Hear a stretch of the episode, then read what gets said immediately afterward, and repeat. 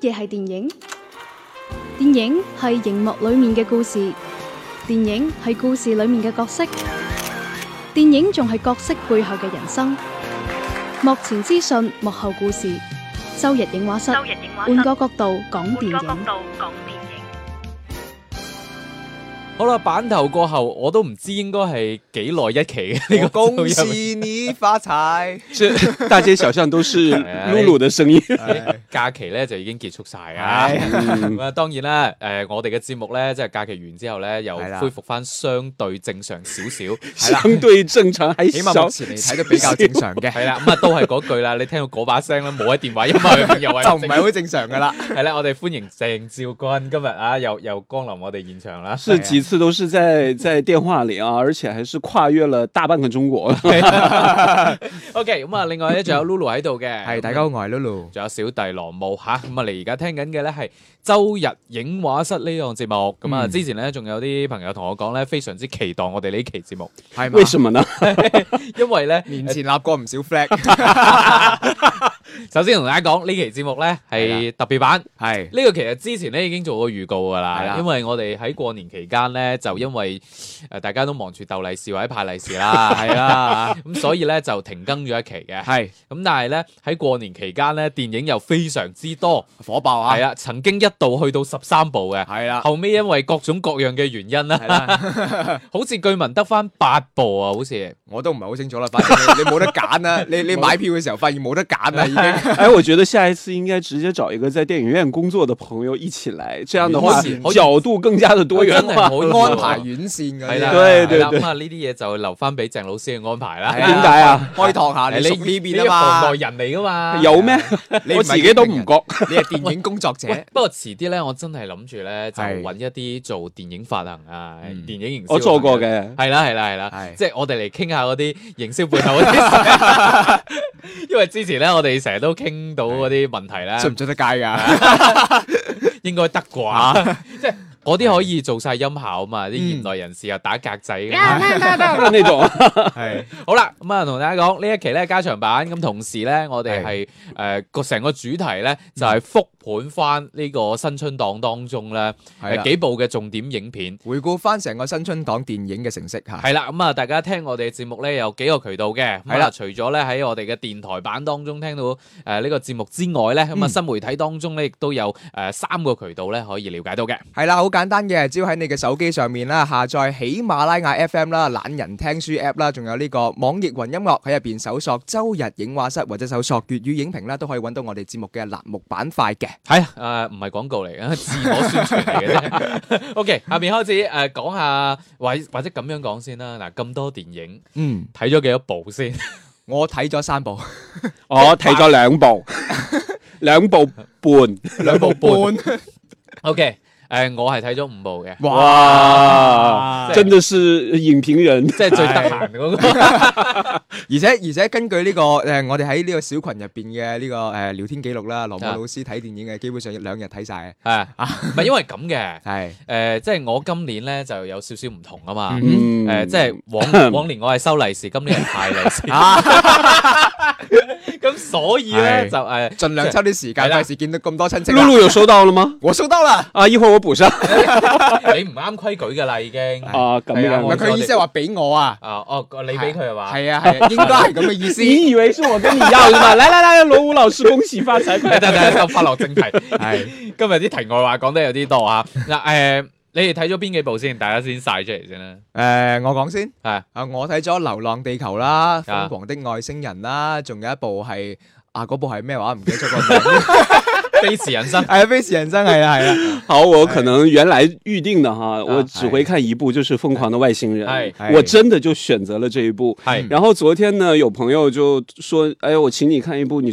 选一部吧。哦我突然然之间想到，哎，唔係唔係你啲故仔似曾相識咁樣，請你睇一部啊， 即係原好似原先上冇年諗住睇，係啊对对对， 有人請佢 我啊。突然之间想到，哎，林嘉欣，我女神呐、她哎怎么样？贺岁片这个市场里面也有她一部啊，啊我要支持我女神，所以我就选了这个反贪诶，唔係唔係化，你想講反貪啊， 風？让我让我自己想想想这个电影啊，不廉政風雲，哎哎真係反正这名字就都有点相近， 搞不清楚了。诶、大家應該要原諒我啲狀態，因為基本上大家咧放完呢個新春假期翻嚟之後咧，係啊都係呢種温温頓頓嘅狀態 幾好啊！ 我哋要有啲過渡 期。係好啦，咁啊，我咧就诶、誒你哋講嗰啲我全部都睇咗嘅。另外仲睇另多咗外嘅咧嚇，睇多咗一部诶呢、個星爺嘅新喜劇之王。係好，咁我哋從邊部開始講起啊？呃，那既然大家都看了这个《疯狂的外星人咁，我哋就同呢從個流浪地球開開始始啦。很好，非常 好。 喂，咁係咧，因為《流浪地球》咧，確實係诶成個新春檔入边咧，即係如果你論話題性，佢係確實係排第一嘅。係係啦，咁誒、呃票房咧，亦都係排喺第一啦。嗯係咁、啊如果從一啲嘅評分嘅平台嚟睇咧，嗯目前亦都係排緊第一嘅。咁、嗯我哋就先講下佢啦。咁就嗱哎喺够年前疯狂啊！年前我哋都曾經賭 誒唔係賭下，即係誒做過一個少少嘅比賽嘅，估下係邊一部會係呢個票房冠軍。係啊啊估唔到我啊估啱咗喺呢係個《流浪地球》。 你叻，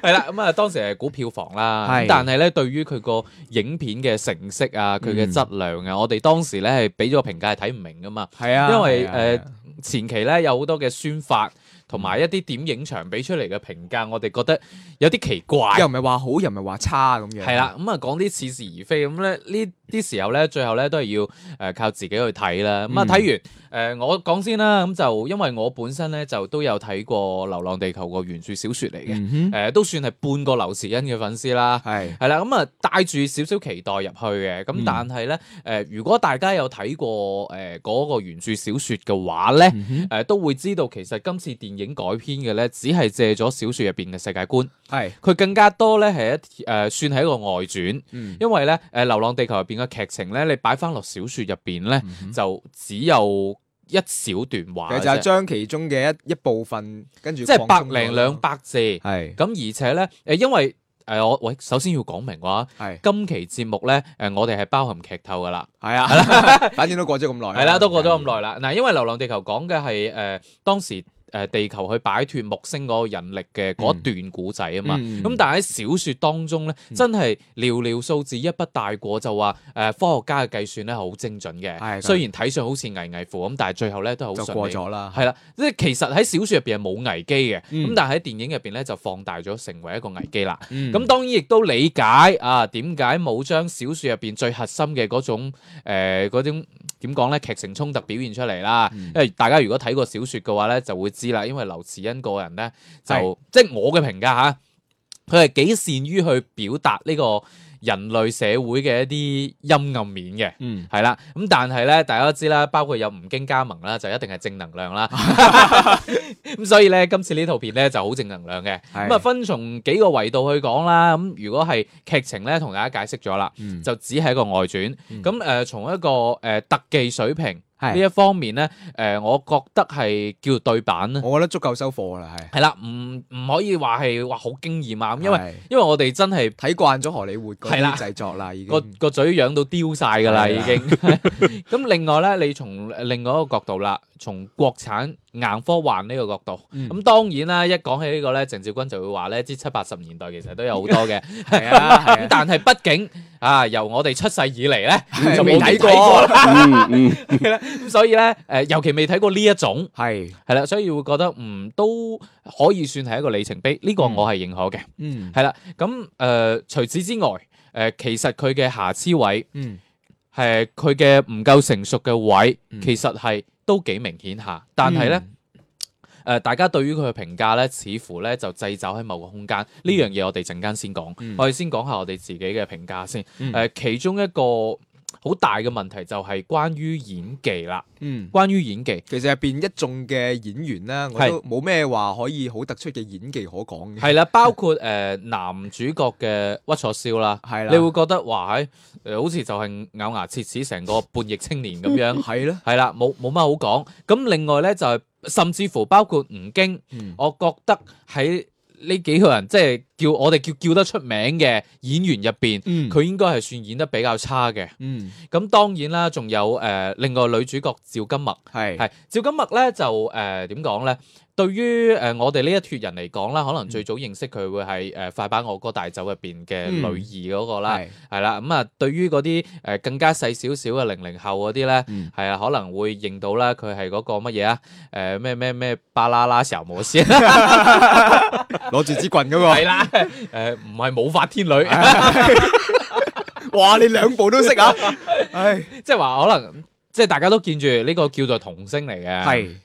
咁但係咧，點解話整體嚟講好似都表現得麻麻地？可以反而啊吳萬達仲 OK。係咁點解大家會覺得咁咧？誒、我嘅角度咧就係、呃我哋嘅演員啊，嗯基本上冇乜點接觸過呢啲末日題材，嗯，即係話嗰種絕望嘅感覺係啦，表現真出嚟真係去到哇嗰種時間，係啦，嗰種生死存亡，而且嗰種生死存亡唔係個人嘅犧牲喎，係全世界係啊，全球喎。嗯咁然後我哋會發現我哋嘅演員嗯可能係缺乏呢一方面嘅一個表演嘅經驗，嗯同埋誒包括喺誒、呃我哋成個國內呃誒咁、樣嘅題材相對缺乏嘅情況下，嗯亦都缺少一啲嘅參照物，嗯所以我哋會覺得哇，欸嗯，好似都麻麻地，因為包括我點解講吳京演得差。嗯，係，因為我真係覺得佢最後咧駕駛住佢嗰個飛船衝入去嗰下咧，哇你都仲眼係神幾堅定，係你都仲係覺得嗰種係好好自信，好個人英雄主哎義咁樣。喂，我唔係話個人英雄主義唔得，係而係話你放喺嗰個語境當中，我覺得諗到嘅應該唔淨止係嗰種誒、呃、個人英雄主義嗰種好自信嘅表達。少咗份悲涼嘅感覺，係冇錯，即係我覺得誒、呃，從呢個層面係可以對我哋嘅演員咧嗯有一個更高層次嘅要求嘅。嗯，我會覺得呢部電影入邊咧，你啱先講到演員嘅發揮咧，其實我覺得係受制於成個劇情推進嘅，嗯因為好多嘅誒、呃演員嘅表達咧，都係受限於佢誒劇情需要你去到呢度做乜嘢，所以就去到佢哋做乜嘢，咁佢哋自己發揮空間唔係話特別多嘅，嗯而且我覺得呢部電影佢主要最尾聚焦翻嘅都係喺誒好燃啊，即係係好正能量啊，咁所以佢。我覺得係刻意去削弱咗部分好多陰暗嘅嘢啊，或者悲涼嘅嘢，包括入邊誒有唔少嘅劇情位啦，都係嗯其實最尾冇呈現到喺銀幕上面嘅。誒呃呢、個可以理解，嗯因為就誒、呃我會覺得因為新春檔嘅競係爭啦好激烈。係啦啊佢，需要縮減少少嘅時長，因為其實你睇翻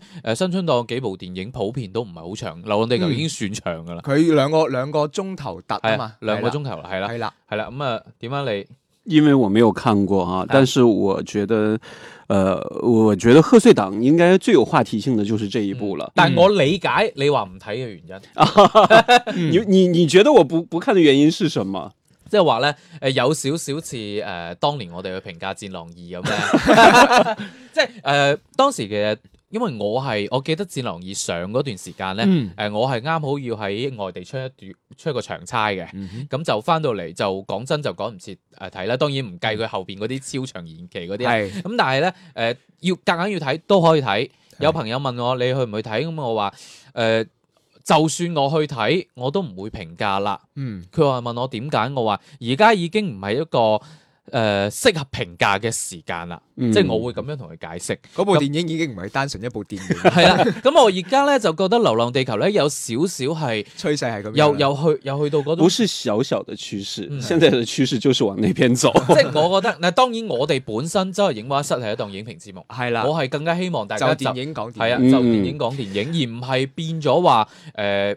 即係話為咗某一啲嘅正確，係我一定要話佢好，嗯又或者我一定要企喺佢對立面嗯啊，咁樣先顯得我好啊，好有個性。嗯啊咁、我覺得我哋周日影畫室就真係就電影論電影，從呢個高度上嚟講咧，我哋係好過奧斯卡嘅。啊哇，有爆点呢、 我都唔信。哇，新闻点立刻就造出来了，真的太厉害哎了。呃，再说回我吧，呃，这个《流浪地球》，首先我一开始我就说了，我可能不会去看嘛。係嗯呃，首先第一点啊，我不是一个科幻粉丝，这哎个是非常重要的一点。係呃，这一类的电影呢，都不是我会选择主动去看的一个关键。嗯呃，另外一点呢，我能够预见得到这部电影会在技术上一定会做得很好。嗯这是一定的，因为科技不断的在进步，电影的技术也越来越好。那我哎们可以看到，普通的电影不无论是特效也好，或者是哎其他也好，都已经做到一个非常好的一个状态了。係而且你看看这个《流浪地球》的这个语言哈，呃多达即係好多種五六种哎啊！我觉得在这个技术方面呢，一定不会差，嗯甚至可能会给我们带来惊喜。嗯係但是我还是会怀疑故事方面的这种表达，因为、嗯呃，国产的科幻片来说，从九十年代到之后啊，嗯是一个非常长时间的一个断档的时哎间。嗯在这个断档的时间，大家能够接受到的所谓的科幻题材，一般主要主打的方向是儿童题材，係什么火星没事儿啊，什么啊之类的这一些哈。所以我觉得，在科幻电影，在国产的电影人的这种操控里面来说，我对故事一定会有很大的怀疑。嗯我觉得他的表达能力，他的这个阐述的能力，因为国外的科幻电影是一直不断在进步，嗯而它且是係無論係硬科幻定係軟科幻，其實兩條路都一路喺度推進。对，所以我是觉得，呃，这个国外的一些电影人在创造自己的这个科幻片的这个宇宙观的时候，他的嗯这个故事表达、人物也好，他们都会有自己的一种循序渐进的一个过程。而而中国这个我们国产的这些呃电影人呢，嗯呃，国产电影的这些创作者呢，其实是有一个很大的一个断节。嗯，这个断节势必会在故事的表达方面一定会有缺憾，嗯嗯所以这也是我选择可能《流浪地球》地球不适合我的一个关键嗯所在。呃，我在老家的时候呢，不断也在刷新这个票房和新闻嘛，係渐渐的我发现《流浪地球》的这个走向开始有点失控的感觉。嗯呃，我就在网上也会说，现在一部电影已经不不再是一部电影了。嗯因为它所要表达的空间也特别的多，而且呢，现在的这个观众，他们都会有自己的一种感觉，嗯呃。一言堂现在是特别丰富嘛，每个人都会要表达自己所要这个看电影的这种诉求，嗯所以我觉得电影现在不再是一个很单纯的一个看电影这么简单的一个事情了。嗯呃，按照这个这样的一个路子再往下走呢，我觉得到后面为止哈，就开始扭曲了。嗯甚至就会出现各种各样什么呃差评，就会有什么样的一些威胁啊，嗯或者是这个呃其他的一些方面，就会有一些这个比较过激的言论即呢、係我哋係唔希望話你對一部電影嘅評價嗯會變咗係一種立場，啊吓，係變咗可能某種程度上嘅一種立場。好似要你站位噶，係啦，对，就是这样的一个原因。形成了我心里一个逆反的心理，嗯越这样，我可能越拒绝想去看，嗯因哎呀为我觉得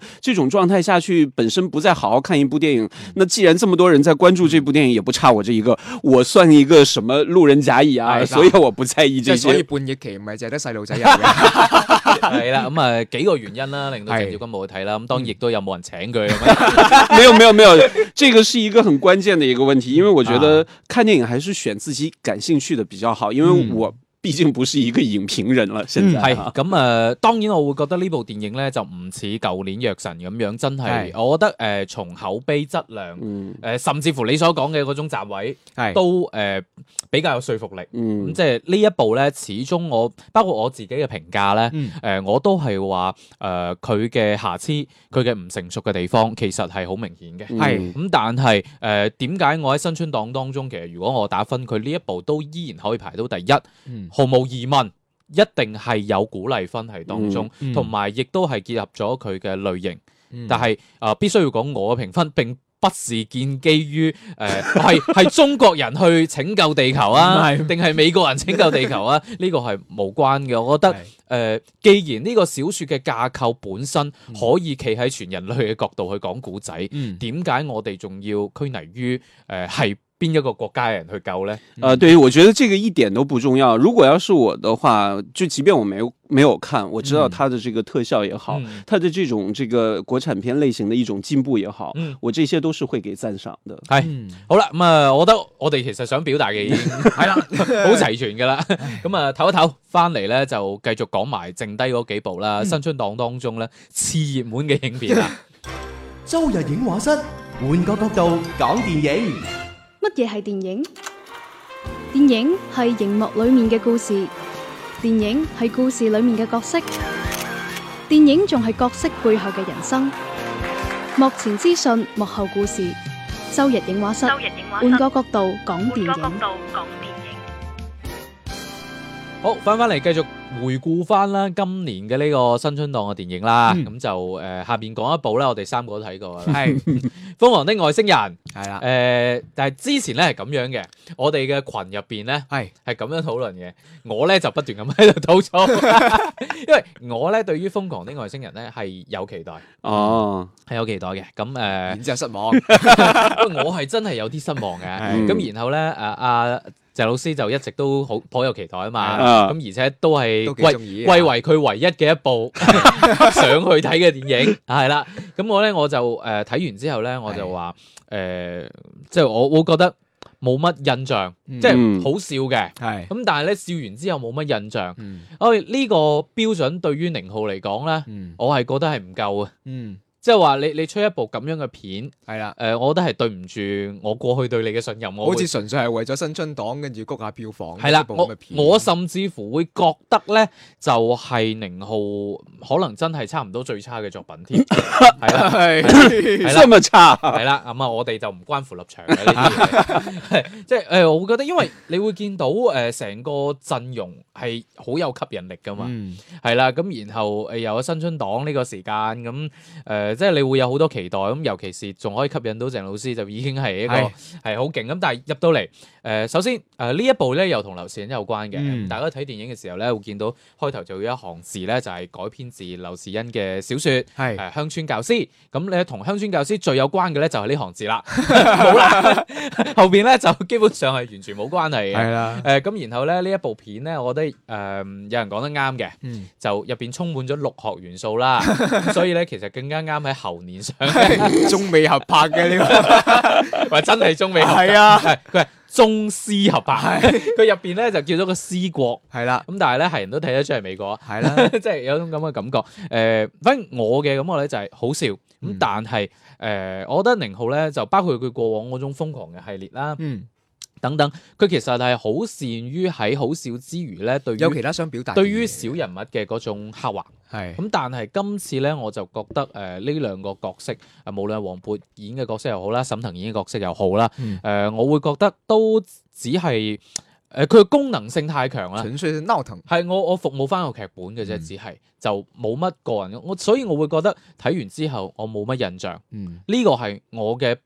可以講係不滿之處啦。係啊嗯嗯，好，到我了是吗？係啊，好啊開始嘈 啦。 呃，没没没没有，这个我觉得每个人看的这个角度还是不一样的嘛哈哎。呃，首先我为什么期待呢？因为宁浩在之前的一系列作品还是给我留下了很深刻的一个印象。我觉得在同辈的这些导演当中，他这个创造力还是很丰富的。係 冇錯，呃，而且我是觉得一早呢，从这个片名我就知道这是一部疯狂喜剧。其实对于现在的中国的喜剧片来说呢，隔靴搔痒的这个成分都一向比较大。嗯呃，有一些这个反思意味的比较少，但是从“疯狂”这两个字呢，我知道，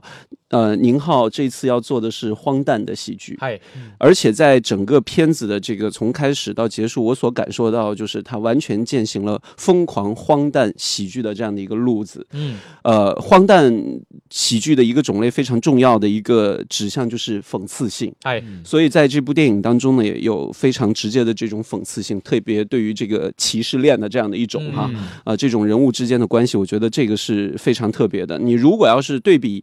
宁浩之前的作品来嗯说，我觉得可能还没有达到像《疯狂的石头》《无人区》那样嗯会给我带来那么深的一个震撼。但是我觉得，他不管是从表达的手法也好，他的这个呃所要凸显的这种内涵的主题、讽刺的这种内容也好，嗯我都是接受的。嗯我还认为他做的 OK。嗯同样这样的类型的导演出这种荒诞喜剧呢，一向都会被人就是这个这个呃抨击啊，哎饱受争议比较大。嗯像之前的管虎导演的那个《厨子、戏子、痞子》，嗯，他也走的这种路数，嗯就被很多人骂他在胡乱拍一些什么东西。哎嗯但是我觉得，如果要是从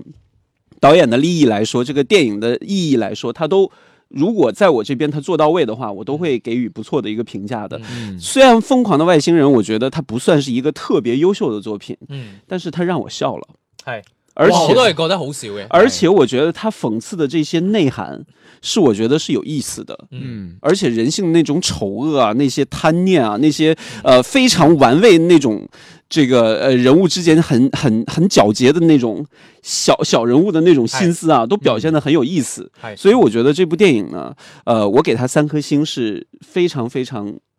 代表我对于这部电影的评价就是，它不算优秀，嗯它也不是一部很差的影片。我是觉得这部电影有吸引人之处，有过人之处，但是它对于一些经典的那些要求标准来说嗯还差点儿。誒、我覺得幾有趣嘅，呢包埋前面誒、流浪地球》嗰種硬科幻啦，包括誒、嗯瘋狂的外星人》呢種比較遠啲嘅科幻啦，誒系、呃都係幾有誒、我哋國家特色嘅。 因為前面《流浪地球》咧就係、通常世界末日大家坐飛船走嘛係，我哋就搬地球走，係啦。咁啊，《瘋狂的外星人》咧，通常咧有外星人過嚟咧，我哋就建交或者解剖啦，係啦我哋就攞嚟浸 酒。我覺得呢樣嘢咧係啊，真真係好笑嘅。啊係尤其你啱啱講起誒拍呢個荒誕喜劇嘅嗯呢啲導演，我唔知點解我我我第一念頭咧諗起誒隔離香港姓彭嗰 位，係不過嗰啲算啦。其实我哎觉我觉得得它那种还不算是荒诞喜剧，我覺得都幾荒誕啊啊、是有啦，它是嗯越到后面越荒诞，啊直到春娇救志明的时候是啊真的荒诞。哇！你咁樣講係人都知係邊個，嗯 电影都内地上映了吗？ 當我冇講過啊。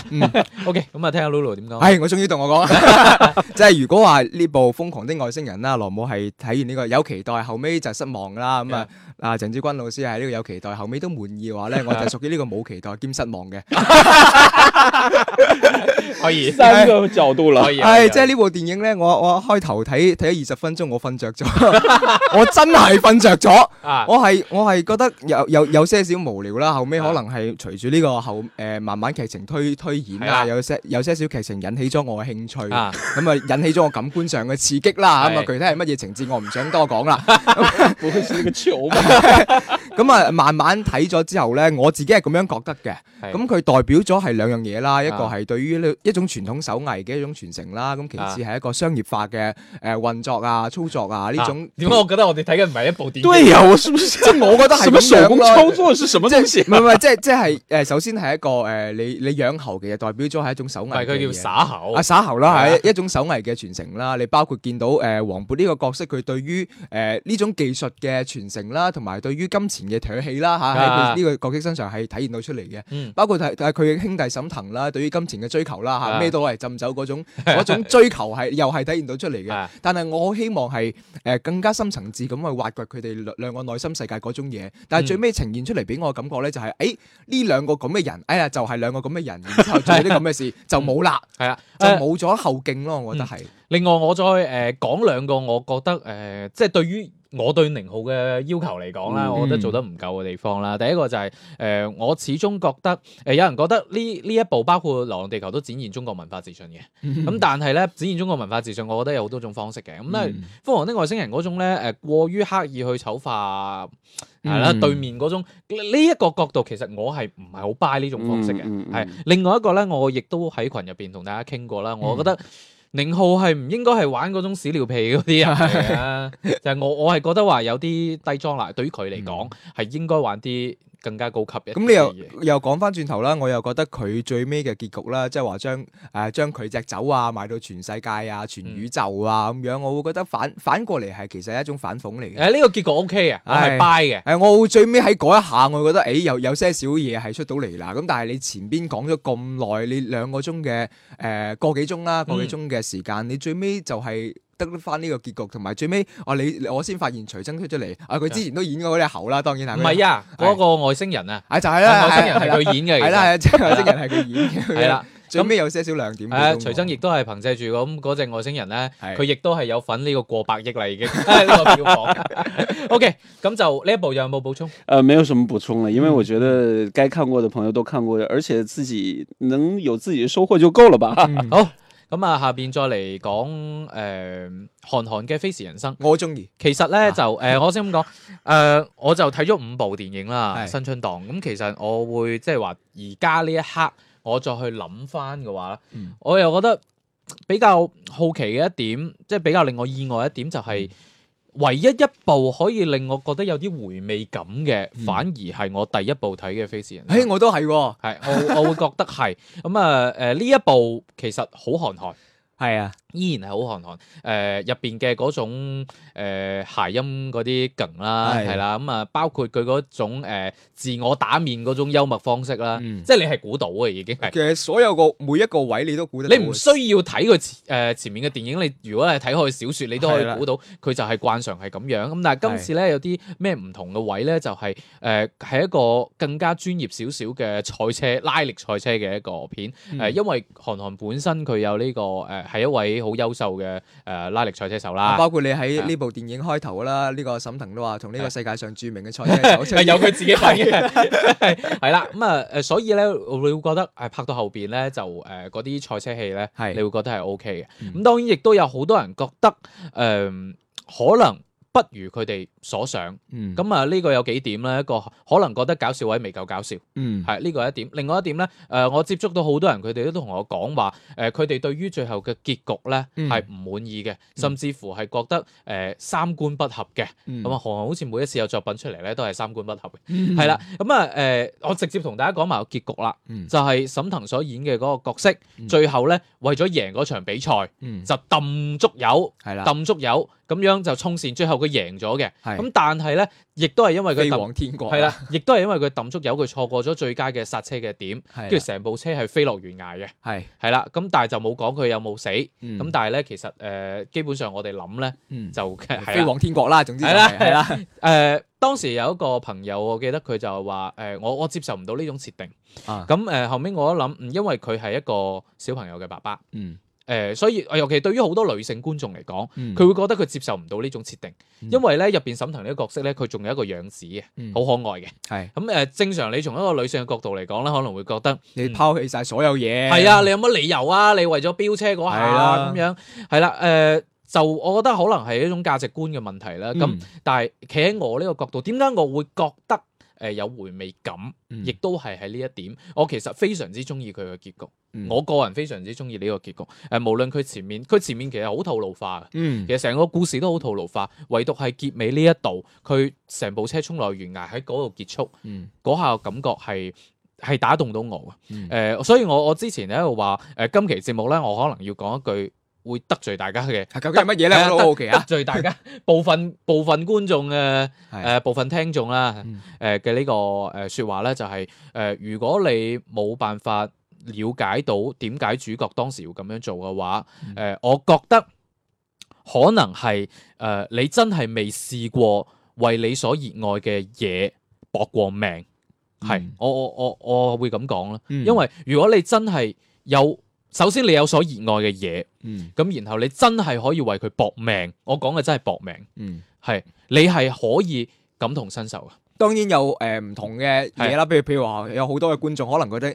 誒自己嘅小朋友啊，先係自己最熱愛嘅嗰樣嘢都有可能嘅。係咁只不過係話喺呢部電影入邊，隨住呢個韓寒自己嘅表達啦，佢會嗯表達翻話賽車又好，或者自己夢想又好啦係，係佢自己最想去追求嘅嗰樣嘢，所以為咗呢樣嘢犧牲都冇所謂。係有有幾下觸動點噶嘛？啊嗯前面嗰下觸動點咧係誒沈騰佢哋演呢個角色有五年冇賽過車㗎啦。嗯，嗯，咁、但係佢上誒賽場嗰下，佢會話誒巴音布魯克每一個彎道佢都已經練過好多次啦。嗯係啦，即係佢喺自己腦海當中嗰下係觸動咗我一下嘅點。嗯咁、另外一個咧就係、佢最後衝落懸崖嗰下，誒嗰、嗯下我點解話呢部電影會有回味點？我成日耐唔耐我都仲會諗翻起喺衝過咗終點。嗯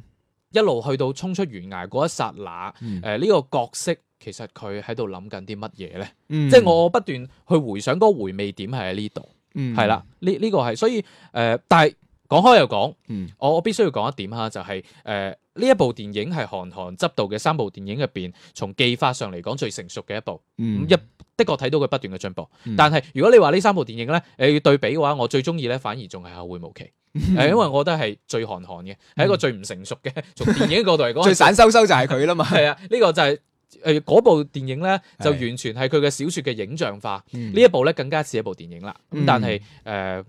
就從個結局嚟講咧，我會覺得係三部電影入面最好嘅。我係咁睇《飛馳人生》嘅結局嘅，其實佢嘅結局咧好好已經好美好噶啦。嗯誒、韓寒刻意咁樣將去最尾嗰個場景咧，你見到部車下邊係大海，咁嗯，但係其實巴音布魯係冇海嘅，係啦，佢係懸崖嚟嘅，嗯即係佢已經將個結局美化咗啦。咁、嗯其次係佢最尾喺誒有個彩蛋係啊啦，菜單係一個小朋友同爸爸去一個小嘅漫畫啦。係我會覺得係誒、呃，對於一個年青人嚟講啦，對於話誒點樣去認識自己嘅夢想或者自己追求自己熱愛嘅嘢咧，係一個好好嘅啟蒙作用嚟嘅。嗯我會覺得睇完呢部電影之後，誒、哎你會有自己嘅熱情去帶動翻誒、嗯呃你去追求自己想要嘅嘢。我覺得就係呢部電影最重要嘅，或者係最有意義嘅一個價值觀啦。係啦，啊咁呢個時候咧，誒就鄭少君。係啦， 喂，其實好有趣嘅，因為就誒、我哋誒揀電影嘅時候咧，總會少不免會有啲誒、主觀嘅一啲前置嘅一啲誒、偏見又好啦，誒係、或者自己嘅諗法都好啦，就好似誒鄭少君咁，佢對韓寒有偏見啊，咁啦呢個譬如好就就好似 Lulu 咁對周星馳有偏見，而我咧就對你哋兩個有偏見， 就我所以我全部去睇先。不能不能说有偏见啦。其实我是觉得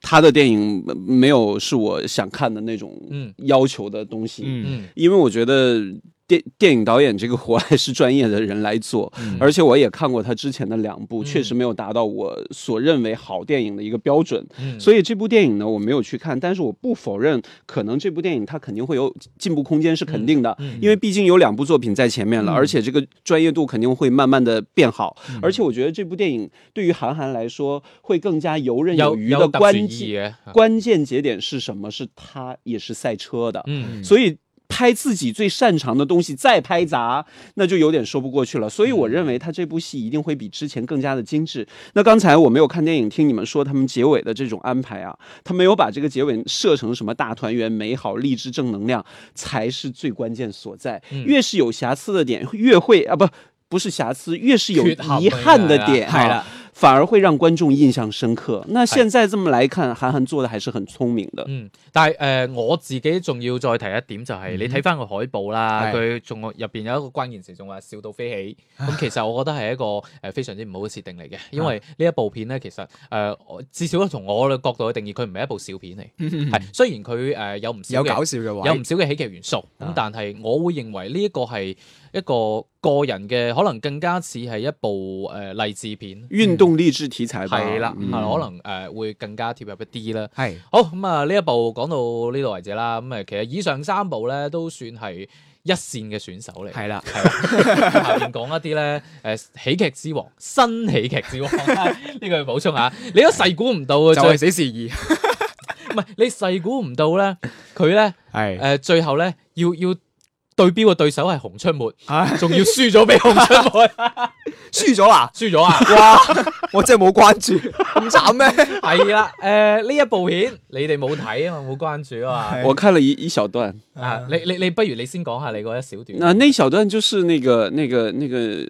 跑龙套那个女演员啊，哎嗯呃，什么在房间里头扮演雕像，然后啊不不不符合哦王俾宝啊强的俾俾邀王宝请，强哎揼，然后打了之后就就回家，然后很凄惨，然后又跟什么同屋的男朋友吧，是不是？啊，张弹全蛋琴唱 弹琴唱歌， 啊然后就转到预告片里经常出现的那一段，啊，就是给爸妈打电话的那一段我很啊好， ，OK 然后后来爸妈又去啊片场去看明他白，，对，就这一段我看到了。係呃，我是觉得还就是在这些细枝末节里头吧，嗯还能品读得出周星驰喜剧的一些东西。嗯，但是在现在这个年代来看，可能就会有一点太过于生硬，嗯呃，就是隔靴搔痒的那种感觉会强一点。但是我没有看全片，嗯那可能呢全片当中有不不断的这个戏剧的冲突什么的，或者人物的转变什么的，那这些我不了解，我就不知道这个全片的这种呈现又是怎么样。来，我们掌声有 请看过全片的罗老我我都师。係咁樣，你自己起咗個名叫新喜劇之王，就唔好搞啲舊係啦，嘢出唔嚟係啦。唔係，我意思係就唔好怪我哋去對標喜劇 之王。对，係咪先？係嗱，你會睇翻誒，包括鄭少君誒、呃前面講啊，佢所睇嘅十幾分鐘嘅內容啦，其實基本上就係成部片前七十分鐘嘅內 容，即係佢不斷咁喺度講一個臨記，係，係啊點慘。嗯，就啊點樣誒、呃、懷才不遇啊？其實當當然佢有冇才嗯，呢樣嘢 我哋覺得都有保留嘅添，誒，淨係不斷咁講佢係一個誒，佢嗰個唔叫橫店，叫樹店， 佢嗰個地方叫樹店，誒，即係類似橫店嗰個地方，係點樣喺嗰度誒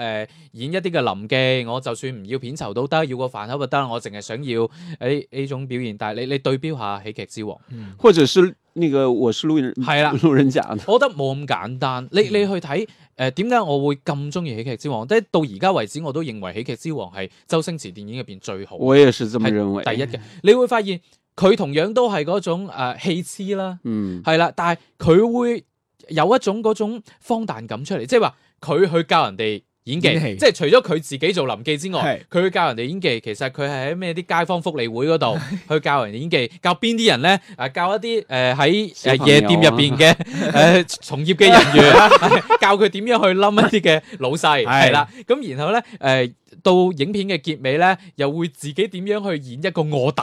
係啦，即係你會覺得好荒誕，但係又好 合理，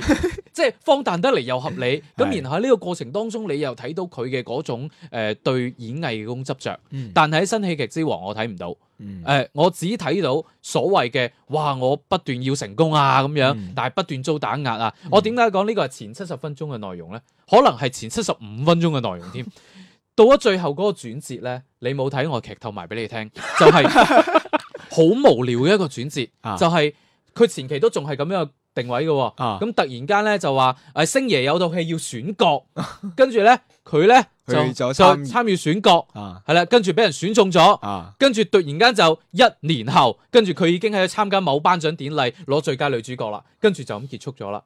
即系完全冇任何嘅合理嘅衔接位啦。係啊，即係我我覺得，哇，係你啲成功嚟得咁輕易，就等同於你啲成功嚟得好廉價。你去睇翻《喜劇之王》佢嘅結局，即係誒，包括周星馳自己都會講，嗯尹天仇呢個角色係唔配成功嘅。嗯係啊，即係我我同樣呢、個呢句说話想放翻喺新喜劇之王入邊個女主角，其實你呢個角色係唔配成功，但係你成功咗，我就會覺得。個編劇好似係咪蒙咯，係咯，你表情太赞。 係啦，誒呢個係我最想吐槽嘅地方啦，就係誒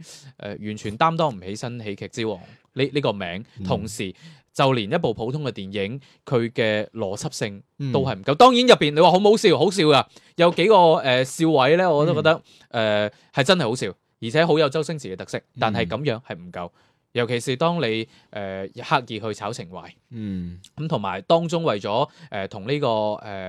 呃喜劇之王本身誒、呃有少少類似彩蛋咁樣去誒、呃共鳴翻啦，仲夾硬要將入邊一段重新演翻，我會养你啊！係啊，我覺得好鬼尷尬唉，真係好呃，尷尬。你看的是粵語版吧？係我睇粵語版那原原声的那两个声音都是张柏芝和周星驰来配的啊好像只配了那一段。啊喂，但係都有人講話，如果咧就誒、呃、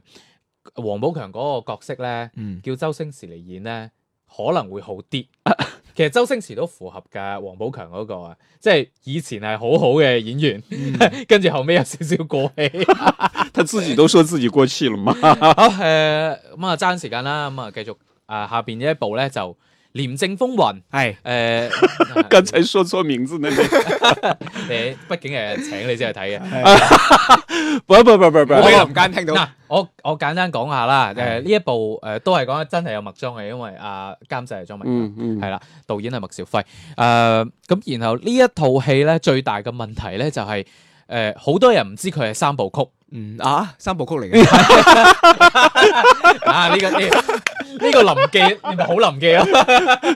嗱誒，好多人唔知佢三部曲，但係咧三部曲都有分幾種嘅，就係譬如話誒、呃我哋知道《無間道》都係三部曲啦，但係係咯呢三部曲咧，佢每一部電影咧都係相對獨立完整嘅。嗯咁甚至乎我哋話呢個電影史上一個最長嘅呢個連續劇，呢漫威呢啲啦，佢、每一部電影都係相對完整嘅。咁、嗯但係咧，《廉政風雲》嘅第一部咧。誒、其實佢個結尾咧係唔完整嘅，嗯即係誒阿劉青雲喺入邊不斷話我要打大老虎，打大老虎，咁到最後咧，其實大老虎都未出現過嘅。哦咁然後咧，誒阿鄭少君睇過都會知啦，個嗯結尾其實係收得好快，會俾人一種好虎頭蛇尾嘅感覺。但係當然你跳出嚟同我講，喂唔係呢個係三部曲嚟㗎，呢個第一部啊，佢只係挖坑嘅啫，佢哦佢唔填坑㗎嘛，咁、哦所以會俾你一種虎頭蛇尾。咁但係好多觀眾好似你咁，佢可能未知佢係三部曲，嗯，甚至乎我未必有耐性去等埋你後邊嗰兩部噶啦，系啊，就會覺得你單一部電影嚟講咧，話喺唔夠完整係嘛？前面好似係歪係細咁樣，咁後邊似乎就即係佢哋會好多人都覺得演員嘅演出係冇問題嘅。嗯，咁入邊個陣容好強啊嗯，劉青雲啊、渣渣輝啊、林嘉欣啊，包括你啲配角， 配角都係袁詠儀、方中信呢啲係係冇問題嘅，但係就會覺得係編劇要孭鑊咯。这个这个编剧真的是非常大的问题，嗯而且呢，在这个过程当中，好像就好像智商不在线一样的感觉，而且到了结尾的时候，普通观众就我都觉得，哎，这这是什么什么鬼东 西、啊？呃，经常会有这种感觉出现，包括这个名字也是一样，因为套路的东西太多了，哎经常会混呢、啊还有个什么反贪风暴，不光三部啊，哎唉唉，唔好再睇啦。 还有很多其他的名字也相我近，知道嗯阵容也相近的。其实我觉得本身我都说了，吸引我去最大的原因就是林嘉欣。係我是觉得这部戏里林嘉欣的演技很好，啊该刚的时候刚都开车去撞车，啊该柔的时候柔，一句“老公，我为什么不能刷爆你的卡”也是让人觉得很赞了。其实这个还是粉丝心态比较重嘛，嗯所以我觉得嘉欣表现很不错，可以了好，大其其實其實入邊演得都唔錯，都不错，都不错。係，啦。但係咧就呢個劇本咧。真这个故事太奇係葩啦， 有有啲嗰啲民間陰謀論咧，就話咧就之前莊文強咧搞咗個無雙出嚟，嗯就好燒，就係真燒腦，嗯真燒腦咩？係啦，咁就所以咧，壞咗個 腦唔係，所以咧麥兆輝 咧，我都要搞一部燒腦嘅，啊我挖個窿要比你仲要大哎，，我想問之前的赤道是不是也是他們的唔？係唔赤道係，是誰的？誒梁洛文、陸劍青，我的妈呀，那个那个坑才叫挖的大填不满，好在那是真的是银河系的黑洞啊！嗰個係寒戰組合， 梁洛啊 嘛，哇，真的，这个风格都太相近，而且呢，我觉得现在这种路数哈，已经被这个香港地区的这些电影人玩到，已经我覺極得致啊！真的，你要花多大心思再去改變呢，冇其咩實好難了。係啦，咁啊，當然即係我咧就客觀啲啦，嗯我等埋後邊嗰兩部睇下點 啦，係啦，還點都睇到第一部啊，洗濕咗個頭啦，啊，我看看，如果后面有林嘉欣的話，我肯还定會去有看。㗎，至少第二部一定有㗎應該。簽咗約要拍㗎係啊 嘛？應該是哎馬下手可能拍得差唔多㗎啦，已係啊經係啦。咁啊，當然啊，從同樣嘅題材嚟講咧，嗯都拋離咗反貪風暴幾條街嘅。 好啦，下面嘅時間我哋嚟睇睇啦，跟住落嚟要上映嘅影片。哎，係啦为，什嗯么没有提贺岁片里的什么兰若寺那个什么神乜嘢啊神神探什 么？咩啊？蒲成松龍嘅齡呢好部從零，你哦你你覺得做你想傾 啦？你覺得你想了傾，吗？梗係唔會睇啦，點會睇啊？ 而且連排片都唔會多噶啦。係啦啊不過你講埋呢個啦，我就講埋小豬佩奇 啦，可以可以，冇人睇嘅。咁係但係咧，被譽為咧新春黨嘅第一炸好片。好多人都会觉得哎纳闷儿了，为什么之前营销做的这么好，係。最后票房还是不行呢？唉，就嗰部片偏了，系啊，唔係完全都話就預告片好，啊唔係呢個誒呢個叫咩預告片啊？宣傳片啊應宣傳該係片好睇，但係唔會去睇正片啊嘛。係啦。 我覺得大家選擇係啱嘅，預係啊感都係啱噶。啊咁小豬佩奇最大嘅問題就係佢其實係一個真人嘅家庭情景劇，據聞啊。 咁然後咧將小豬佩奇嘅動畫咧穿插其中，咁 啊據你喺聞。電視嗰度睇到小係小啦，佩奇啊嘛？係啦，咁啊，仲有好多嘅小朋友咧入去睇咗好耐咧，就發現係冇小豬佩奇喺度 喊。誒，就你是看了吗？冇啊！我見到好多即係我嗰啲家長咧，喺喺小朋友圈咧都都會吐槽啊嘛啊。 係然后没有看到佩奇就哭了。係啦，誒咁另外我都亦都想再吐槽一點啦，就係真係新春檔咧睇電影嘅人多，嗯咁，所以咧就真係咩人都有，係係啊，成又要开始了成個觀影感受唔係幾好，啊！我这次也碰到了，到此為止啦。 好，講下嚟緊嘅影訊，係啦，下個禮拜嚇二月十八到二月廿四啦。內地方面嚇呢部備受矚目嘅電影終於要上啦，係二月二十二號星期五嚇《阿麗塔戰鬥天使》要上映啦。係啦，呢一部應該係嚟緊我哋都會誒講一講嘅電影啊，嗯啊，跟住仲有兩部啦嚇，《古井空靈》同埋《朝花夕使》啊，講完啦。係啊， 一部日本卡通片同一部國產恐怖片，係啦，咁啊大家自己揀啦嚇。咁啊香港方面啦，二月二十一號啦會有《為富不仁》啊，二月二十一號同樣會有。為富不。仁係咪就係嗰部副總統啊？誒，其實我都唔係好清楚。啊，OK，係啦，咁啊，跟住仲有啦，爭寵啦嚇，潛行浩劫九十六小時嚇，跟住有咗 Fake 啊呢部動畫片嘅劇場版，啊跟住仲有叛逆選美會，係啦，即係其實誒可以揀嘅都唔多。嗯 好啦，咁就誒、呃之後咧就誒、呃我哋仲會做一期咧關於金像獎嘅一個誒、呃立 flag 嘅環節，啊特別版啊，係，啦，但係嗰個咧就淨係喺網絡版播出，係啦，係啦，咁啊先同大家預告咗先，嗯係，啦，咁啊大家可以關注翻我哋個個新媒體嘅渠道啦。嗯咁啊，今期同大家傾到呢度，下期再見，拜拜。拜。拜拜。周日影畫室，換個角度講電影。